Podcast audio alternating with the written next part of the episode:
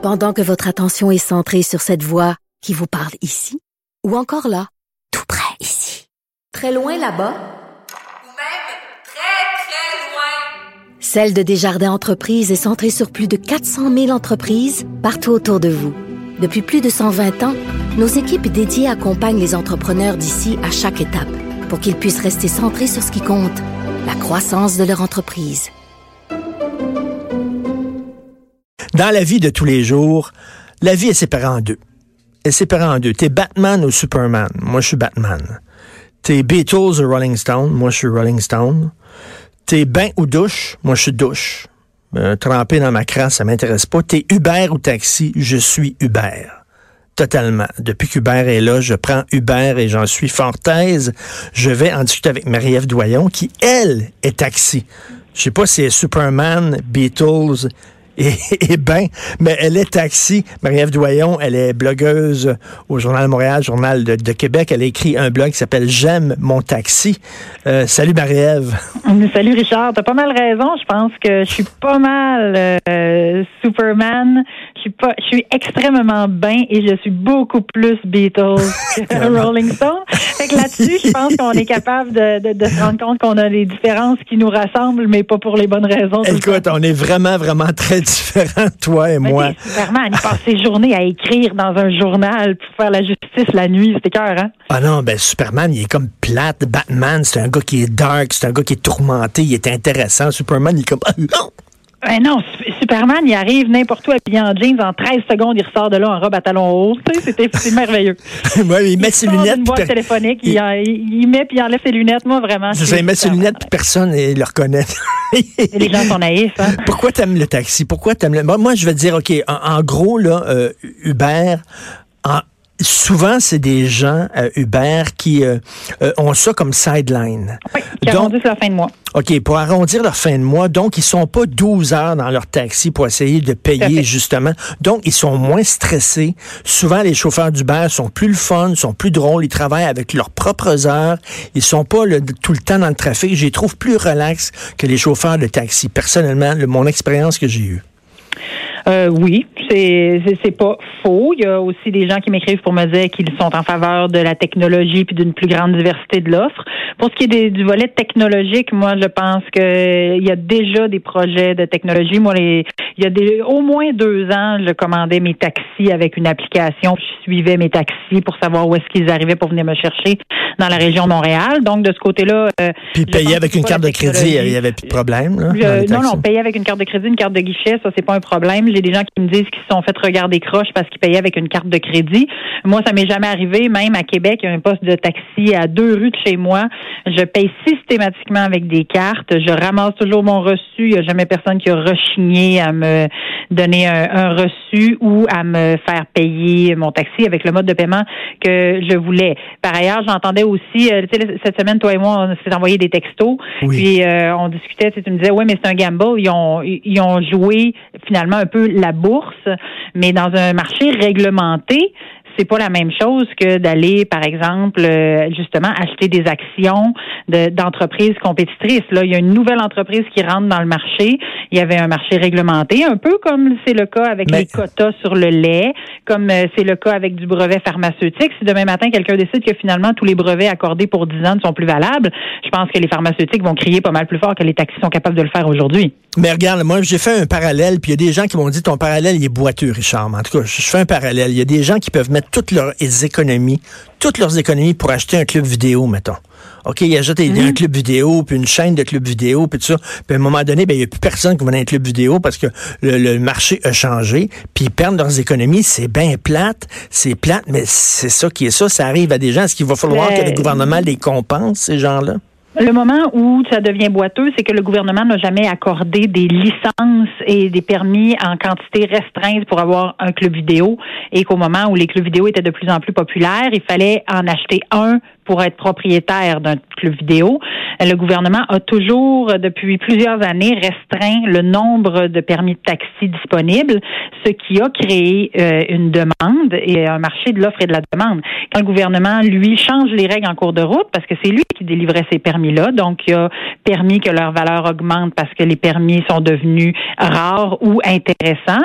Euh, si le gouvernement change la donne en cours de route sans préavis avec une compensation qui n'est pas à la hauteur des sommes engagées, là, je pense qu'on sort de l'allégorie du club vidéo où tout le monde avait le droit d'avoir un club vidéo, tout le monde a le droit d'avoir un dépanneur aujourd'hui.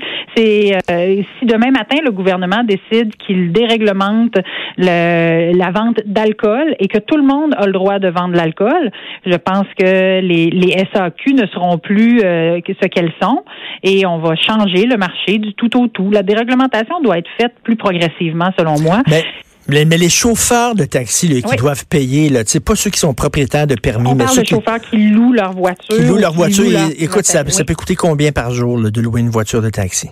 Mais les chiffres que je lisais, moi, j'ai pas vérifié récemment, mais les chiffres que je lisais, là, c'était du 5 à 600 dollars par semaine pour euh, louer le, permis de taxi. Ben, c'est ça, louer la voiture de quelqu'un d'autre. Bon, ben, les chauffeurs de taxi, là, ils se font, ils se font saigner à blanc par les propriétaires de permis qui les exploitent totalement. Les propriétaires de permis, ils ont fait de la spéculation sur leur permis. Mhm. Ils l'ont acheté à tant, tant d'argent, ils l'ont vendu à plus cher. Puis là, bon, au fil des reventes, le permis a pris soudainement une valeur complètement débile. Et là, les chauffeurs doivent payer là, 600 dollars pour louer un permis pour une semaine. S'ils sont en maudit, eux autres, ils ont rien que l'industrie du taxi et les propriétaires de permis à viser du doigt.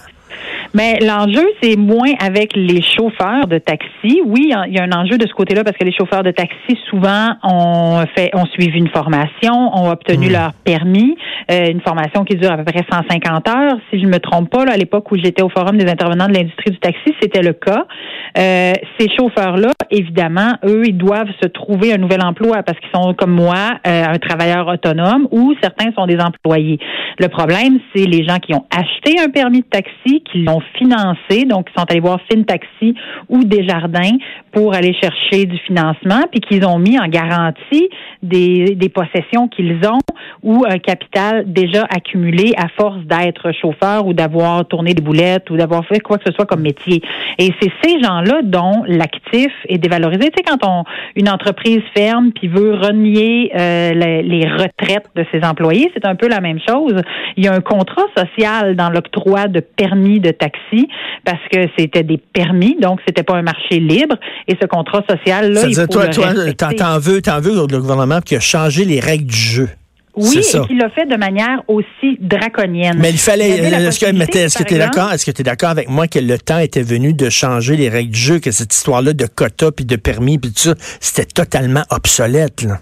Ben, on peut dire la même affaire sur les permis de, de produits laitiers et de, de, de, de poulet et de, de volaille. Mhm. euh, c'est, est-ce qu'on doit le faire de manière que moi je qualifie sauvage ou est-ce qu'on peut le faire, par exemple, avec une attrition, avec une diminution, une, diminution progressive du nombre de permis disponibles, avec une, une interdiction de transiger plus de temps de permis chaque année?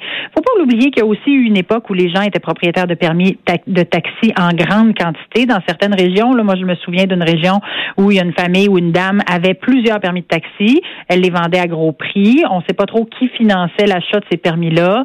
Et là, on serrait la vis, serrait la vis. La personne n'était pas capable de les payer. Puis on rapatriait. Tu sais, je ne veux pas dire que c'était une mafia, mais ça a déjà été ça. La réglementation euh, et les suivis gouvernementaux ont fait que ça a changé.